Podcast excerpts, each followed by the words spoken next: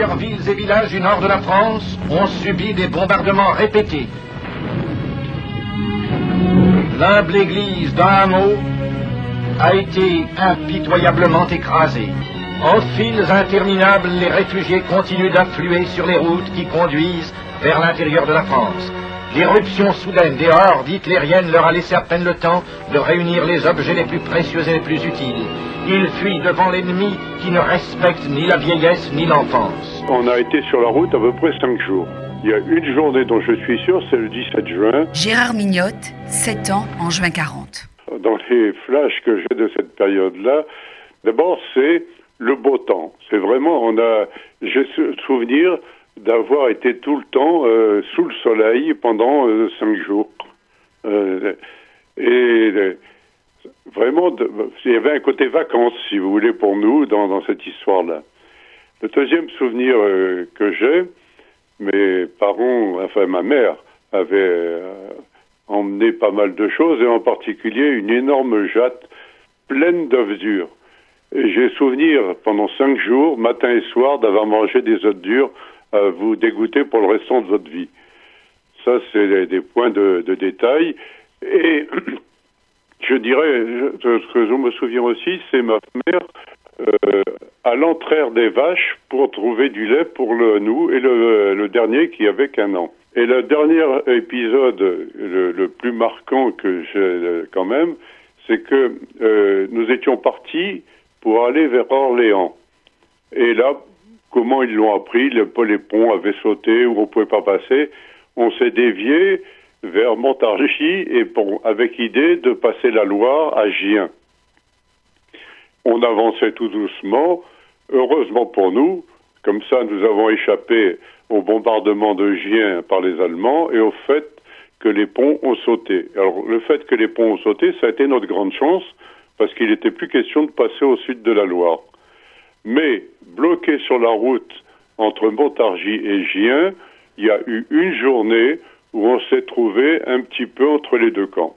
Un temps que je ne pourrais pas dire parce que je m'en souviens pas, mais je me souviens très très bien que pendant un long moment, on a été à plat ventre sur le bord de la route dans un ruisseau qui passait là, euh, où mon grand-père nous avait fait coucher, et pendant un temps indéterminé, on a vu des impacts d'obus de l'autre côté de la route. Après coup, j'ai considéré qu'on avait été à, peu près à 200 mètres d'un tir d'artillerie qui ne nous a fait aucun dégât. Et on a eu de la chance parce que dans la voiture avec laquelle nous étions partis, on a retrouvé quand même deux éclats d'obus, un comme une bille et un qui était tranchant comme un rasoir et qui avait 10 cm de long. Le dernier épisode qui m'a marqué, je vous ai parlé tout à l'heure du 17 juin. Euh, pourquoi je me souviens du 17 juin? Vous savez, c'est le jour où Pétain a demandé l'armistice. Et ma mère était partie chercher probablement de quoi nous nourrir ou quelque chose comme ça. Et je la vois revenir pleurant. Et de ma vie, je crois que j'ai pas vu deux fois ma mère pleurer, mais celle-là était une des deux. Et évidemment, on a été un peu bouleversé, on lui a demandé pourquoi. Et la seule réponse qu'on a eue et qu'on n'a pas compris, ça a été de nous dire la France a reçu une claque. Et voilà, et ça m'a marqué à tout jamais. Bonjour à tous, merci de nous suivre sur RCJ pour cette émission spéciale à l'occasion du 80e anniversaire, de l'Exode de mai et juin 40. Nous venons d'entendre un premier témoignage celui de Gérard Mignotte, petit garçon de 7 ans, qui a donc été sur les routes de France avec sa famille au moment de l'invasion de notre pays par les troupes du Troisième Reich. Bonjour Annette Viviorca. Bonjour. Merci d'avoir accepté d'être à mes côtés pour évoquer cette première période traumatique de l'histoire de France pendant la Seconde Guerre mondiale. Vous êtes historienne, l'une des meilleures spécialistes de l'histoire de la Shoah et de celle des Juifs au XXe siècle. Vous êtes directrice de recherche au CNRS, auteur de nombreux ouvrages de référence et vous animez également une émission mensuelle sur RCJ. Annette Viviorca, nous allons essayer de comprendre avec vous de quelle manière les Juifs de France ont vécu et traversé cette période qui très rapidement va en ouvrir une autre, celle de la collaboration, des persécutions antisémites, des internements des rafles, puis des déportations vers les camps de la mort. Tout d'abord, un commentaire sur ce que l'on vient d'entendre. Euh, en juin 40, c'est une véritable déflagration hein, qui s'abat euh, sur la oui, France. Euh, je crois que pour comprendre, il faut faire un très bref retour en arrière. la guerre commence en, officiellement en septembre 1939, et en fait, il ne se passe rien, ou presque rien, plus qu'on ne le dit, mais presque rien, en tout cas pour les populations euh, euh, en, France, pendant toute cette période qu'on appelle la drôle de guerre, hein, en anglais the funny war, où les armées euh, françaises et allemandes sont quasiment face à face. les armées françaises derrière la ligne Maginot, les armées allemandes derrière la ligne Siegfried. Et puis brusquement, les Allemands déclenchent une offensive qu'on appelle la Blitzkrieg, la guerre éclair, et euh, en passant par euh, la Belgique, ils envahissent euh, la France. Et on voit tous ces pays littéralement s'effondrer. L'immense historien Marc Bloch écrit cet ouvrage qui s'appelle L'étrange défaite, où il essaye d'analyser pourquoi la France s'est comme ça effondrée, décomposée, euh, devant l'avance allemande. Et à partir du moment où les Allemands avancent, les populations fuient devant les armées allemandes vers le sud. Donc non seulement les Français, parce qu'ils se mêlent, euh, enfin on a une sorte, cet exode, comme on dit, commence au nord, dans les pays du nord, en Belgique, et en Belgique notamment, et euh, à partir du, du 13-14 juin, où Paris va être déclaré le 14 juin ville ouverte, ça veut dire qu'on ne s'y battra pas. Eh bien, on a, c'est, euh, je crois qu'on donne le chiffre de 8 millions. 8 à 10 millions de Français à 10 sur millions de Français, Belges ou autres euh, sur, euh, sur les routes. Alors, ce qui est toujours intéressant, c'est de voir, et je pense qu'avec le coronavirus et le confinement, on arrive mieux à comprendre ça, la différence entre un événement entre la, portée historique de l'événement et le fait que chacun vit cet événement euh, d'une façon euh, particulière. Et euh, ce témoignage de Gérard Mignotte est particulièrement intéressant parce que moi j'avais recueilli le témoignage de mon père et de ma mère, et qui était plus âgé. Hein. Mon père était un, disons, un jeune homme de, de, 18 ans, ma mère, on dirait une ado aujourd'hui. Ils ont exactement le sentiment, le temps magnifique, euh, et le sentiment, on est au mois de juin, le sentiment en fait d'avoir des grandes vacances euh, dans une période où, euh, pour les familles modestes, ce qui était le cas de, celle de mon père et de ma mère, de, juifs immigrés modestes, on n'avait pas l'habitude de partir. Certains qui ont continué, à la différence de la famille de Gérard Mignotte. Ma, mère s'est retrouvée à Perpignan. Ils ont vu pratiquement la mer pour la première fois de leur vie. En l'occurrence, Gérard Mignotte, ils n'ont pas pu traverser la Loire. En fait, ils sont, restés bloqués au nord. Voilà. Et, euh, et, et, je pense aussi euh, que euh, vous avez pu recueillir des témoignages de gens qui étaient enfants. La, les parents ont bien évidemment une autre perception, puisque les parents euh, ont l'inquiétude pour eux-mêmes, mais ont aussi l'inquiétude pour, euh, pour leurs enfants. Donc c'est un événement majeur qui est cette fuite de la population euh, qui va un peu être arrêtée effectivement par la signature de l'armistice. ce que dit Gérard Mignot sur sa mère qui pleure, c'est pas partagé par tout le monde. Il y a un grand soulagement quand Pétain annonce qu'on va cesser le combat. Mais je me souviens le témoignage d'Annie Kriegel dans ses mémoires, ce que j'ai cru comprendre, de son père pleurant aussi, disant effectivement à peu près ce que, que dit la mère de Gérard Mignotte que la France a. pris une claque. Et, qui rajoute, le père d'Annie Kriegel, famille israélite, hein, euh, intégrée, euh, et le père ajoute, et nous sommes juifs avait Donc, déjà il y a, un pressentiment de, une la inquiétude, Et euh, je pense que pour les familles juives, euh, il y a en règle générale une confiance dans la France, la France patrie des droits de l'homme, la France qui les a accueillis malgré l'antisémitisme, les, expulsions d'étrangers.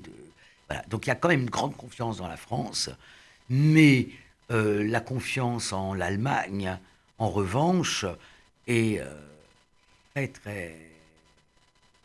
On n'a pas confiance dans l'Allemagne. Dans l'Allemagne nazie, parce que ça fait quand même euh, cette année depuis que, Hitler est au pouvoir, depuis que les Juifs ont été persécutés et, qu'on le sait. Euh, et on le sait d'autant plus qu'un certain nombre d'Allemands et Autrichiens sont arrivés France. Allemands, Autrichiens, Tchèques, soit juifs, soit les deux à la fois, ce qui arrive souvent, sont arrivés en France et que euh, la presse yiddish notamment rend vraiment compte mhm. de cette situation des réfugiés allemands.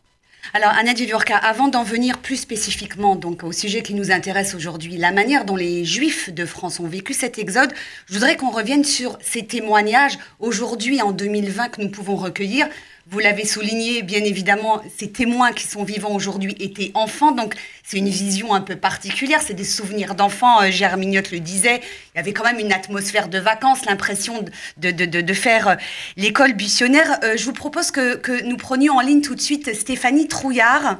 Bonjour. Bonjour. Bonjour, merci d'être avec nous dans cette émission. Vous êtes journaliste sur France 24 auteur de plusieurs livres sur l'histoire de la Seconde Guerre mondiale, et vous avez réalisé ce web documentaire Parole d'Exode. Vous avez recueilli les témoignages d'une quinzaine de personnes qui étaient donc enfants en 1940. Stéphanie Trouillard, qui sont finalement ces Français qui se jettent sur les routes pour fuir l'avancée des armées euh, euh, allemandes nazies Et pourquoi fuient-ils finalement? Mais alors, ce qui est intéressant de voir, c'est que ça concerne euh, toutes sortes de personnes, en fait, de, toutes sortes de, catégories sociales. Il y a notamment un témoignage qui très parlant qui me racontait qu'au départ, ben, en fait, ce sont les premières personnes qu'on voyait sur les routes, c'était les personnes à voiture, avec des voitures, donc des personnes d'un niveau social un peu plus aisé. Après, dans les files, les colonnes de, de réfugiés, on voyait ensuite les personnes qui avaient des, des chevaux, donc euh, des, des, charrettes, et puis enfin, finalement, les personnes les moins aisées qui étaient à pied ou à vélo.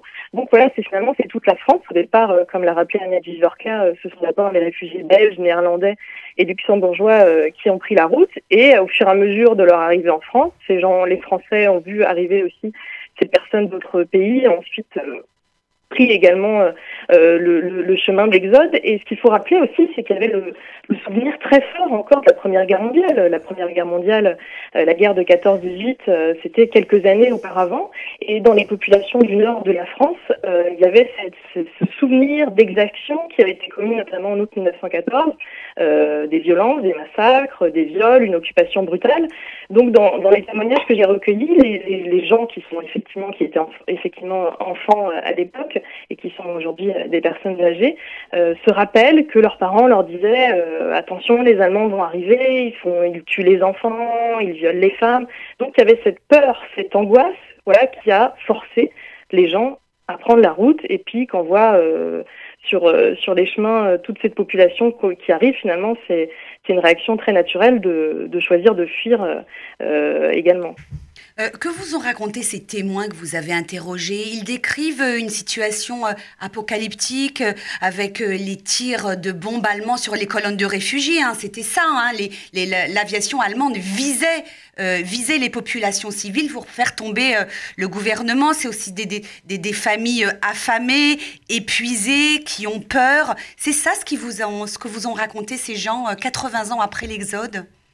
Oui, dans la plupart des témoignages qui revient euh, assez régulièrement, euh, c'est ces attaques des fameuses Stuka, donc euh, ces avions de l'armée allemande qui avaient fait une stratégie de terreur. En fait, ils, piquaient sur, sur les chemins, ils avaient installé une sirène. Voilà, c'est la sirène. Ils, fondaient sur voilà sur sur la foule, faisaient un bruit effroyable et donc les, les, gens vraiment. Il y a une dame qui me disait qu'elle en faisait encore des cauchemars. Elle avait été c'était une, une, une réfugiée belge et qui avait été une exposition sur l'exode elle avait entendu le bruit des sirènes. Elle avait fait une crise d'angoisse bien des décennies plus tard. Hein, c'est dire vraiment le, souvenir terrible qu'ils avaient de, ces avions, de, de, ces bombardements. Il y a plusieurs personnes qui m'ont raconté des choses vraiment terribles. Ils ont perdu des membres de leur famille. Voilà, il y a eu énormément de morts au cours de, cet exode dans la, dans la population civile. et ce qui est intéressant aussi de voir, c'est suivant l'âge de la personne aussi. Plus les, les personnes étaient petites, de, petits enfants, euh, et s'ils n'ont pas été confrontés bien sûr à, des violences, ils, euh, ils, s'en souviennent aussi comme d'un moment assez exaltant finalement. Voilà, ils sont partis sur les routes. Euh, beaucoup d'entre eux n'avaient jamais quitté leur ville. Pour les petits Parisiens, ils se sont retrouvés dans d'autres régions de France, en Bretagne ou un peu plus un peu plus au sud. Donc pour eux, c'était un un événement aussi, voilà, d'être parmi les adultes, de dormir dans le foin, dans des greniers ou, ou, dans des champs. Et euh, plus les gens sont âgés, plus ils avaient conscience à l'époque, s'ils étaient adolescents, de, ce qui se passait autour d'eux. Donc là, ça, ça, peut être un souvenir euh, beaucoup plus euh, traumatique, effectivement. Et j'ai aussi un témoignage qui m'a particulièrement bouleversé, c'est celui de Marc Coxet, qui avait 5 ans à l'époque et qui, au cours de, de l'exode, en fait, a perdu ses parents. À un moment, il s'est retrouvé séparé de ses parents. Lui a été pris dans un convoi militaire et ses parents sont partis dans un autre camion. Et donc, pendant deux mois, euh, il a été euh, séparé euh, de, ses, de ses parents. Et donc, c'est aussi un des éléments importants de cet exode, c'est que de nombreux enfants ont été voilà perdus sur les routes. la Croix-Rouge avait fait une estimation à l'époque de, de 90 000 enfants qui avaient été perdus. Certains ont retrouvé leurs parents et d'autres jamais, puisqu'ils n'avaient pas forcément leur nom, ils étaient trop petits ou leurs parents avaient péri eux-mêmes au cours de cet exode. Donc c'est vraiment aussi un, un, un, élément important à rappeler dans, dans cette tragédie.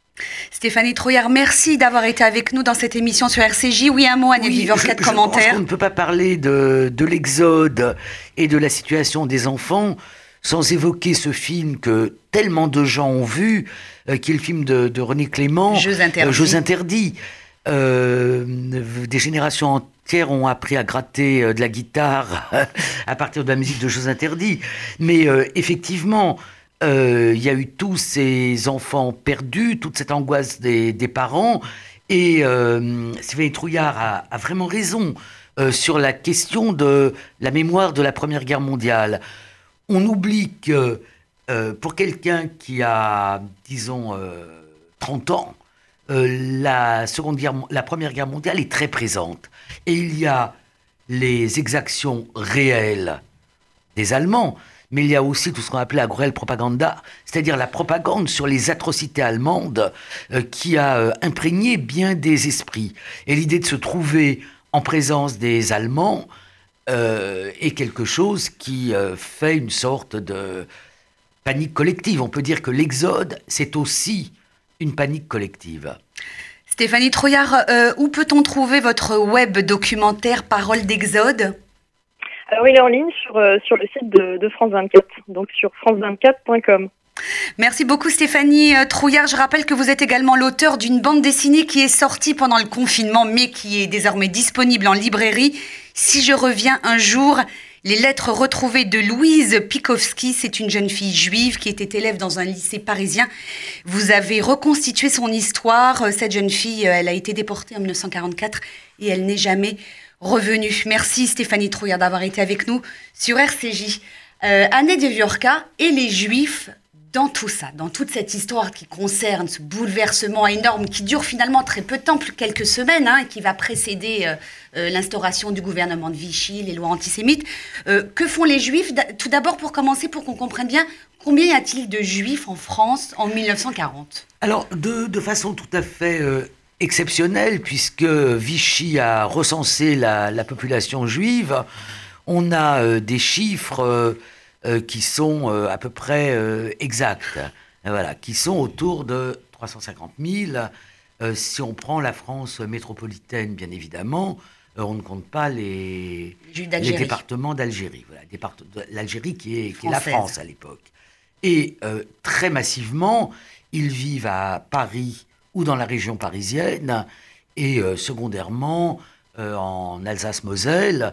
Mais enfin, c'est, il y a une forte population euh, juive à, à Paris, qui est composée à la fois de juifs qu'on appellerait de souche, hein, d'israélites, comme on disait à l'époque, et de juifs issus des diverses immigrations, auxquelles s'ajoutent bien évidemment une trentaine de milliers de réfugiés euh, des, pays euh, de, l'Allemagne nazie, de l'Autriche qui a été rattachée à l'Allemagne en mars 1938 et euh, de, de Tchécoslovaquie. Donc c'est cette population juive.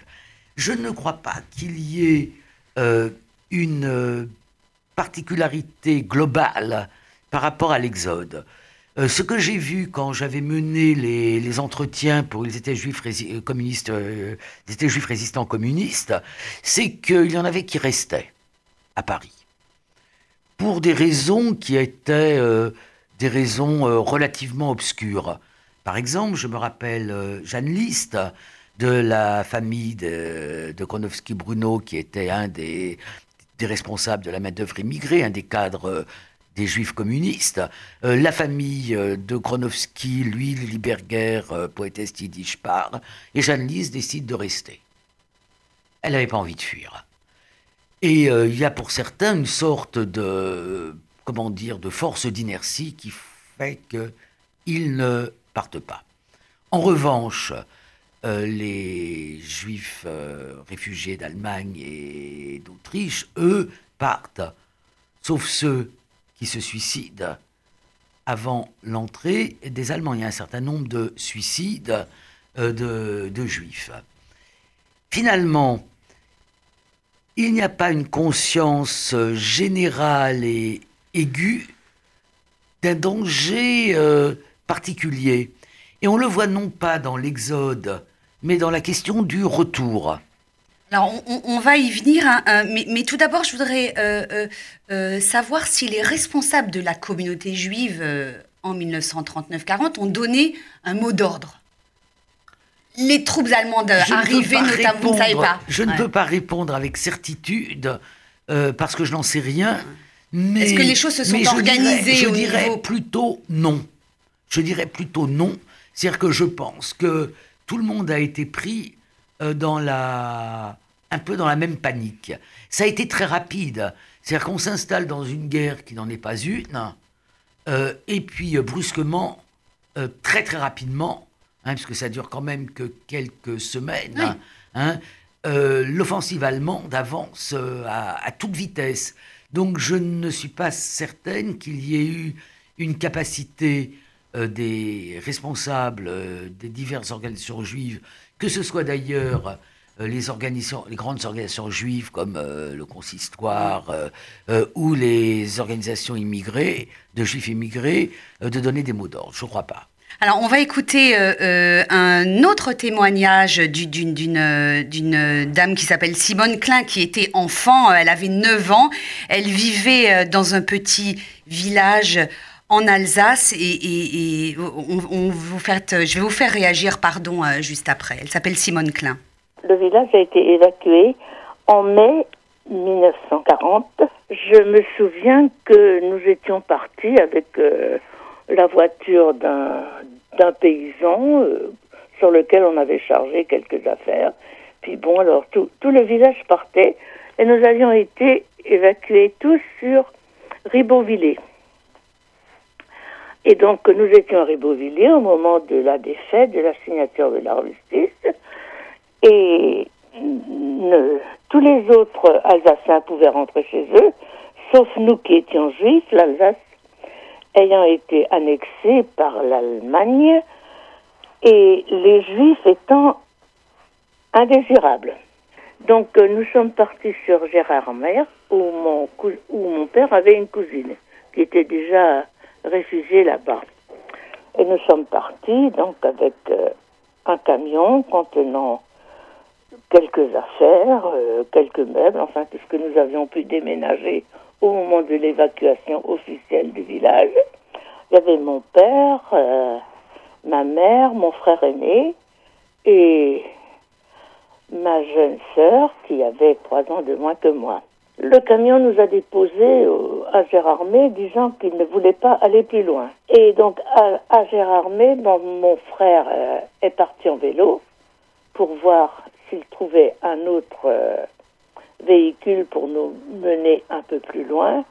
Et bon, Entre-temps, il était parti, la nuit est tombée, le soir est tombé. Euh, on nous a, la police ou municipale n'a pas voulu nous laisser là, je pense, et nous avons été reçus dans, dans une autre maison. Et je n'ai jamais revu mon frère. Quand il est revenu tard le soir, nous n'étions plus là. Il n'y avait ni téléphone, ni portable, ni aucun moyen de communication. Et donc, bah, il ne nous a jamais retrouvés. Il a d'ailleurs été ramassé, a été déporté. Voilà le témoignage de, Simone Klein. Euh, elle avait 9 ans, euh, donc ils ont, ils ont quitté leur, petit village euh, d'Alsace. Il y avait encore des juifs en Alsace en 39-40. Tous n'avaient pas quitté l'Alsace. Non, non, il restait encore des juifs, peut-être moins dans les villages que dans les grandes villes comme, comme Strasbourg. par exemple. Mais si vous voulez, si on prend la séquence historique dans sa totalité, il faut voir donc euh, l'exode qui commence, euh, disons en mai 40, euh, la fuite devant l'avancée allemande. il faut voir ensuite le 17 juin la demande d'armistice faite par Philippe Pétain. Il faut cesser les combats. L'appel du 18 juin, on laisse de côté, et la signature de l'armistice. Et la situation très particulière de l'Alsace-Moselle, comme l'a dit Simone Klein, l'Alsace-Moselle est annexée. L'Alsace-Moselle n'est plus française.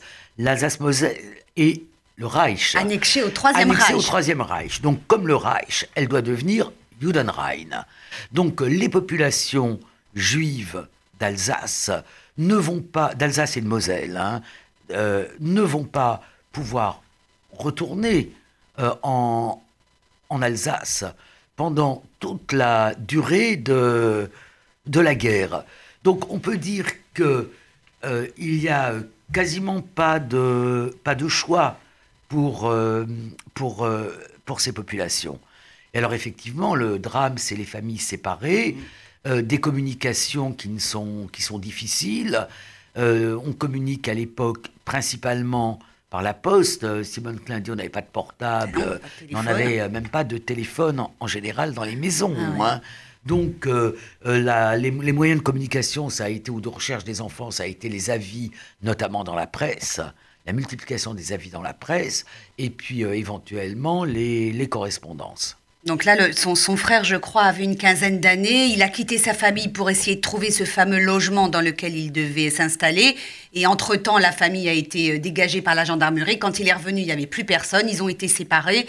Il a été caché dans l'Ain, je crois, m'avait dit Simone Klein, et finalement, il a été raflé et déporté. Et pour elle, à 9 ans, finalement, l'exode, c'est non seulement le déracinement hein, de, sa maison euh, familiale d'Alsace, puis aussi la séparation d'avec ce mmh. frère euh, qu'elle n'a euh, jamais revu. Un mot quand même sur ces témoignages qui sont recueillis 80 ans après. c'est de la micro-histoire. Ils ont leur importance encore aujourd'hui pour une historienne telle que vous. Et écoutez, ce ce qui est intéressant, et on le voit avec euh, les deux témoignages qu'on a déjà entendus, plus euh, ceux évoqués par euh, Stéphanie Trouillard, c'est qu'on a des témoignages qui n'ont, comment dire, qui sont en quelque sorte presque nouveaux. C'est-à-dire que euh, on n'a pas beaucoup interrogé les gens sur l'Exode, hein, contrairement aux témoignages des, survivants des camps. Donc, euh, euh, il n'y a pas beaucoup, beaucoup de, non, il n'y a pas beaucoup d'autres témoignages qui interfèrent et qui fait qu'on ne sait plus si c'est sa propre mémoire ou si c'est une mémoire qu'on a empruntée aux autres. Et moi, je trouve ces témoignages tout à fait intéressants et et oui, d'une valeur historique euh, à partir du moment où on les met dans un contexte qui échappe euh, aux personnes qui, vivent la période. Si vous voulez, le, quand on vit une période, et je me répète, on sort d'une période euh, un peu particulière avec le confinement et le déconfinement, on n'a qu'une vision parcellaire de ce qu'on a vécu. Et on voit très bien à quel point la compréhension d'un événement au moment où le vit est très difficile. Donc au moment où les gens partent pour l'Exode. Ils ne connaissent pas la fin de l'histoire, ils ne savent pas ce que va être l'occupation allemande. Pour les Juifs, ils ne savent pas ce que va être la politique de persécution, et encore moins la solution finale, d'autant qu'elle n'est pas encore mise en route. Donc ils ne vont savoir mieux que les nazis qui ne savent pas encore ce qu'ils vont faire des, des Juifs. Donc on a euh, ce jeu qui est très intéressant entre la mémoire et une mémoire euh, de très jeune ou une mémoire d'enfant et euh, l'histoire que l'on va ensuite, on va faire un récit qui est un récit qui va nouer un ensemble de documents qui sont à la fois ces témoignages et d'autres documents. Euh, avant d'écouter un, troisième témoignage euh, dans cette émission, euh, un mot quand même sur la sociologie de la communauté juive de France à l'époque.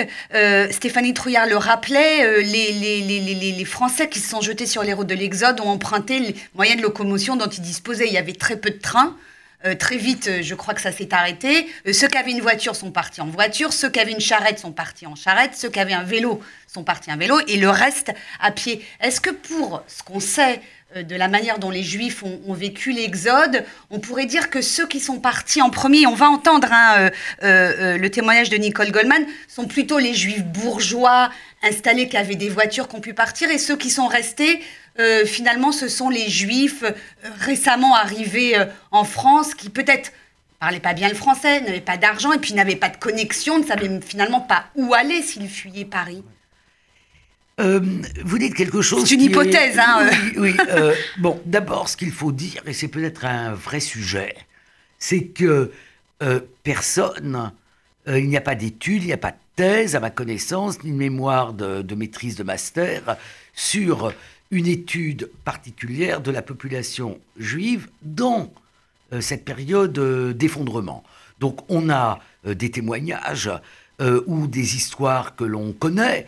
par exemple, l'histoire hallucinante d'Herschel Greenspan, celui qui a Oxy von Rath, le troisième secrétaire de l'ambassade, qui lui est en prison, qu'on sort de prison, qu'on rentre de prison, enfin qui fait l'exode. c'est une histoire hallucinante. Euh, donc on a des histoires, mais à l'heure actuelle, personne n'a essayé de nouer ces histoires en une histoire.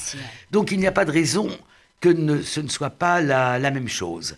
C'est-à-dire que ce qu'on appelait les Israélites euh, euh, ont, pu partir effectivement en voiture et ils avaient les ils avaient des relations que j'appellerais normales ce sont euh, des gens qui ont fait leurs études euh, dans des lycées, dans des universités, dans des grandes écoles. Euh, ce sont pour les plus âgés certains qui ont fait la guerre, de 14, la guerre de 14, mais pour les plus jeunes qui ont fait leur service militaire, donc ils ont des copains de l'armée, alors que la sociabilité des juifs immigrés est une sociabilité uniquement de juifs immigrés. Leurs enfants connaissant un début d'intégration, notamment par l'école de la République. Donc les choses sont différentes et les moyens financiers, bien évidemment, ne sont pas les mêmes euh, quand vous êtes euh, avocat et euh, quand vous êtes dans, dans, dans, dans la confection, quand vous ne parlez pas la langue, quand vous ne connaissez pas la géographie du pays, et quand vous n'êtes jamais allé plus loin que la forêt de pins de, de Brunois, qui était un des lieux favoris des, juifs parisiens.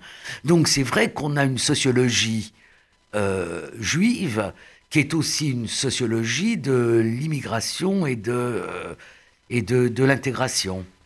Alors, on va écouter tout de suite ce troisième témoignage dont je vous parlais, c'est celui de Nicole Goldman. Elle était très jeune, en 1940, elle avait 4 ans. Néanmoins, elle conserve des souvenirs très précis, vous, allez l'entendre. Elle quitte la ville de Reims en Champagne-Ardenne avec sa mère et sa femme, et sa sœur, pardon, et elles sont en voiture. Mon père était mobilisé, il était en cantonnement à Fontainebleau, et nous avait recommandé de quitter Reims dès que la ville serait évacuée, ce qui s'est passé après les premiers bombardements. Donc euh, nous avons, maman avait, avait décidé de quitter Reims et nous étions nous, avons suivi nos voisins de palier, une, une, autre famille juive, les Grimbert, qui eux-mêmes avaient décidé de se réfugier à Bagnoles de l'Orne. Maman avait trouvé quelqu'un euh, pour nous emmener là-bas et nous sommes arrivés de, à Bagnoles de l'Orne, je veux dire là, relativement tranquillement. De cette partie de notre euh, voyage, je n'ai pas grand souvenir. Par contre, arrivé à Bagnoles de l'Orne, euh, nous, n'avions pas de nouvelles de mon père et nous ne savions plus trop quoi faire, mais mon père avait un ami qui, qui travaillait dans le sud-ouest et qui lui avait dit, Monsieur Saadia, qui lui avait dit que si, nous nous étions euh, préoccupés euh, pour trouver un point de chute euh, dans l'Exode, il, ne, il, il, fallait que nous allions à Villeneuve-sur-Lot, où il avait des amis qui nous trouveraient certainement un logement et qui s'occuperaient de nous. Euh, mon père nous avait laissé la voiture.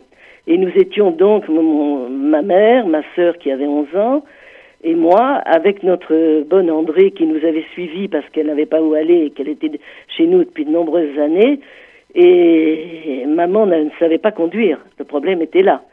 Donc elle a pris trois, elle a décidé quand même qu'il fallait qu'il fallait que nous partions. Et elle a pris trois leçons de conduite chez un garagiste euh, qui lui a appris à démarrer la voiture et, et à freiner. Donc nous sommes partis euh, Suzy, maman, et, maman André, notre bonne et moi, avec un matelas sur le toit, parce qu'on nous avait dit que on ne savait pas très bien où nous allions dormir pendant le trajet. Donc, euh, et ce matelas s'est révélé fort utile. Et nous voilà sur la route, avec maman qui finalement savait à peine conduire en ligne droite. Notre voyage était ponctué des cris Maman, prends garde à gauche. Maman, attention, il y a une charrette. Maman, freine. Maman, freine encore. Et bon, et je me rappelle surtout qu'un jour, nous sommes rentrés comme ça euh, dans une grange en faisant une de ces fameuses manœuvres, c'est-à-dire un, demi-tour. Nous sommes rentrés dans une grange dont nous avons embouti, la barrière et vu sortir euh, les fermiers qui étaient en train de déjeuner, les serviettes autour du cou, complètement ébahis et plutôt furieux. Bon, au bout d'un certain temps, ils se sont calmés et nous ont aidés à nous dégager et nous avons pu repartir. Je dois dire aussi, c'est que la voiture fumait énormément et que nous nous arrêtions euh, autant que nous le pouvions euh, pour remettre de l'eau quand on en trouvait. Et finalement, ne sachant ni la quantité d'eau, ni exactement ce qu'il fallait mettre dans le moteur, nous avons souvent noyé le moteur et dû attendre que tout se refroidisse avant de pouvoir repartir. C'est ainsi que nous sommes arrivés euh, à Villeneuve-sur-Lot, un soir d'orage, euh, dans, euh, chez, chez, les gens qui, qui, nous, qui nous avaient été recommandés, les tourniers. Ces gens nous ont accueillis euh, donc euh, au milieu de la nuit avec une gentillesse et nous ont nous ont logés chez eux et nous ont se sont se sont il s'est il s'est débrouillé pour nous trouver un logement parce que la ville de Villeneuve-sur-Lot qui se trouve près d'Agen était était qui se trouvait donc en zone libre à cette époque était rempli de réfugiés. Et donc, euh, il n'avait pas trouvé de logement pour nous à Villeneuve-sur-Lot. Il a décidé de nous conduire dans un village au perché, au-dessus de Villeneuve-sur-Lot, qui s'appelait Le Leda. Monsieur Tournier était un laïc convaincu, et donc sa, préoccupation était de nous trouver un logement là-bas. Il n'a pas hésité à, aller voir le, curé du village en lui disant voilà j'ai une, famille de réfugiés avec moi, une femme et deux enfants et, et une autre demoiselle. Euh, il faut absolument leur trouver un logement, Monsieur le curé. Euh, vous devriez leur laisser votre presbytère. Et c'est ce que ce pauvre curé a fait. Il est allé se loger euh, devant l'autorité du personnage qui était Monsieur Tournier. Il est allé se loger dans un, autre, euh, quelque part dans le village et nous a donc laissé le presbytère. Alors là, vraiment, on a, on a un tableau euh, euh, euh assez fidèle. Hein. Elle se souvient bien hein, de, de, de cette histoire. Donc, les, les, petites citadines qui montent en voiture, la maman n'a jamais conduit de sa vie, mais elle se lance. Elle fonce dans le portail de, de mmh. la cour d'une ferme. Elles arrivent à traverser la Loire et elles arrivent à Villeneuve-sur-Lot où elles connaissent quelqu'un. Elles sont recommandées, ce que vous disiez tout à l'heure. Voilà, hein. c'est on appellerait ça aujourd'hui des réseaux, mais c'est pas du tout des, des, des réseaux, c'est simplement que euh, quand euh, on a une vie en France de, de Français, hein, et pas une vie d'étranger, eh bien, naturellement, on a, euh, comme je le disais, des, copains d'école, des copains de lycée, des copains de fac, euh, des copains de régiment. On est parti en vacances. Et euh, on a aussi une voiture, ce qui est quelque chose de relativement rare à, à l'époque. Ce qui n'est pas le cas, euh, bien évidemment, de, dizaines de milliers de juifs, euh, qui étaient euh, arrivés de Pologne. De Pologne, à partir surtout enfin, de cette vague d'immigration des années 20.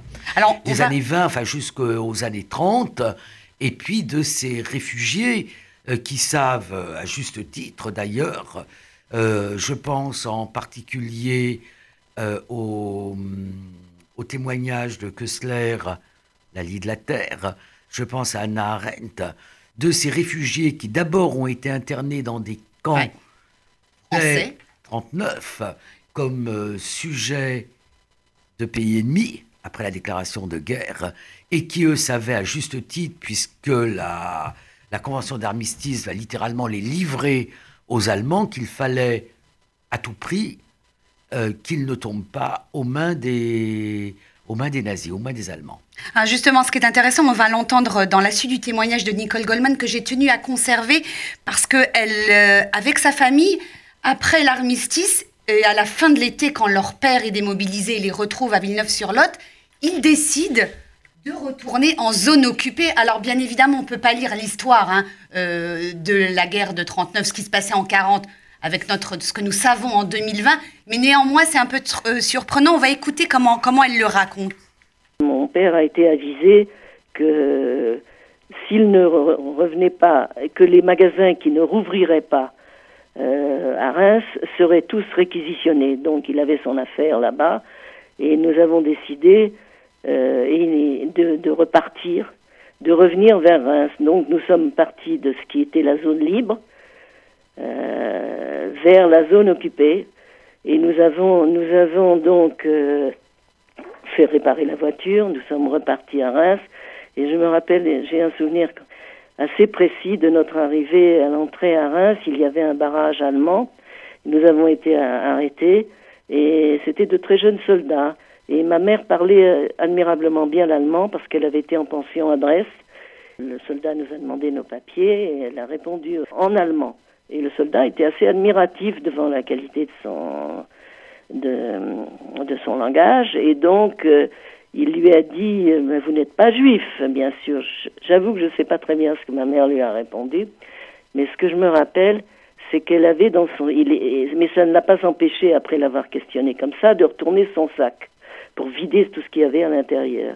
Elle avait dans son sac euh, une mezouza que sa mère, dans un étui, un très joli étui, que sa mère lui avait donné lorsqu'elle s'était mariée et qu'elle prenait toujours avec elle dans les situations périlleuses. Donc, euh, la fameuse mezouza est restée coincée dans la doublure et ne s'est pas retournée.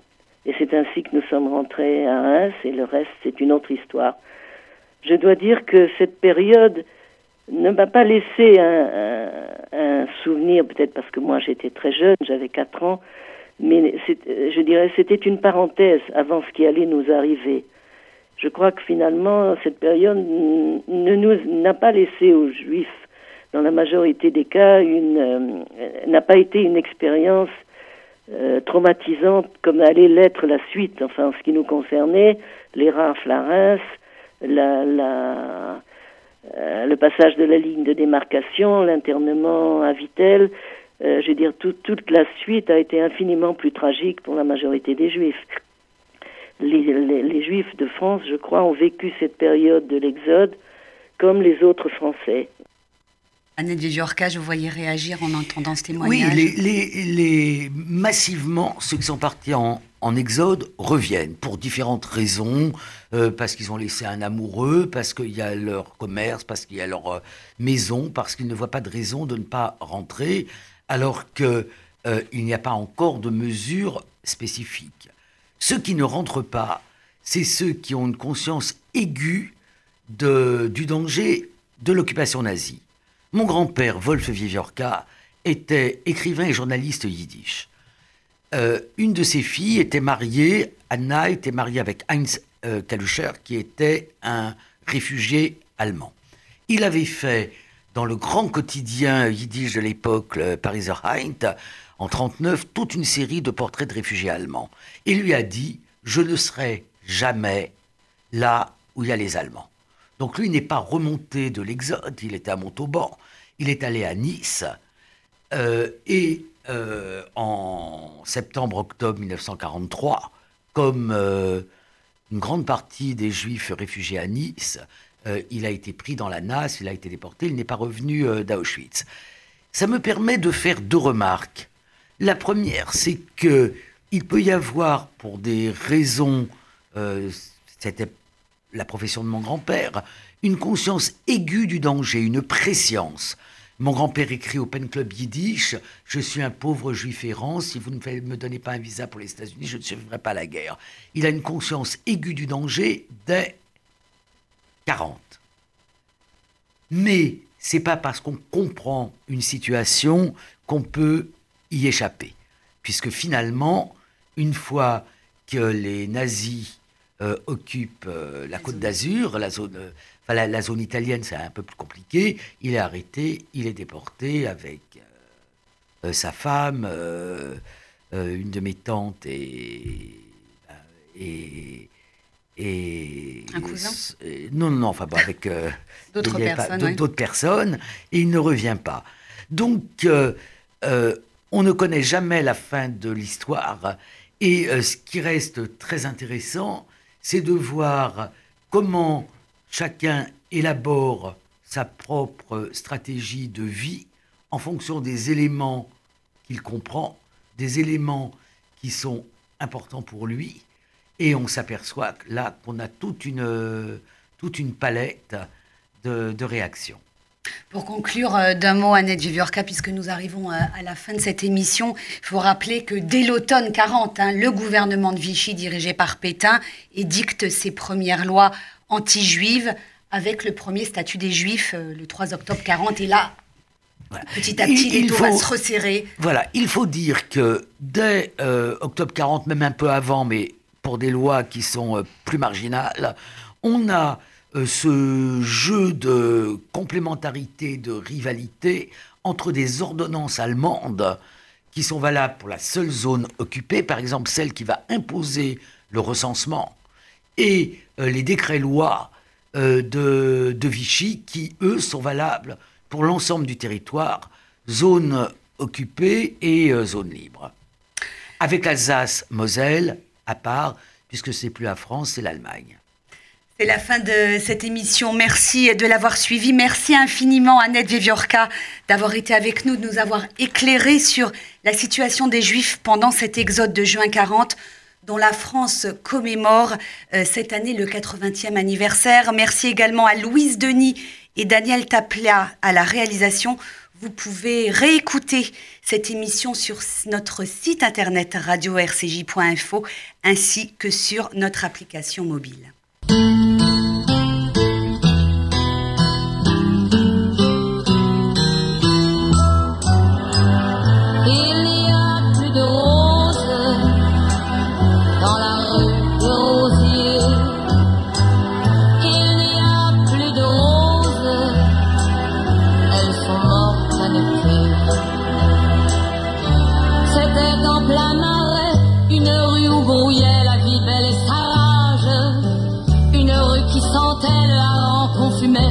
Folie des sages. Un bonjour se chantait, se riait, se priait, bonjour à la française. Un beau jour une affaire, un beau jour une misère, doux comme un bout de fraise. La rue des oubliés, la rue des émigrés, la rue des retrouvailles. Du pôle à commun, tous l'aiguille à la main, trimés pour leur marmaille. Il faut être malin pour garnir de cumin le pain noir, la volaille. Encore un bel été, un mois de liberté avant que ça déraille. Il n'y a plus de roses dans la rue des rosiers. Il n'y a plus de roses, elles sont mortes en été. Une étoile au veston, ce n'est pas une prison, peut-être une malchance Il faut être logique, l'allemand c'est la musique, c'est la dernière chance. Quand vient le grand matin, il n'y a pas de tocsin, on frappe à votre porte. Dans la rue des camions, serrés comme des lampions, les étoiles se déportent. Un peu plus chaque nuit, d'autres vies qui s'enfuient, ouvrez toutes les portes. Quel donc en plein jour ce désert sans contour, quelle est cette rue morte? C'était en plein marais, un peuple qui grouillait, un peuple d'enfants sages. Une rue qui grondait, une rue qui chantait l'espoir comme une rage. Il n'y a plus de roses dans la rue des. Il n'y a plus de roses, elles sont mortes à l'été.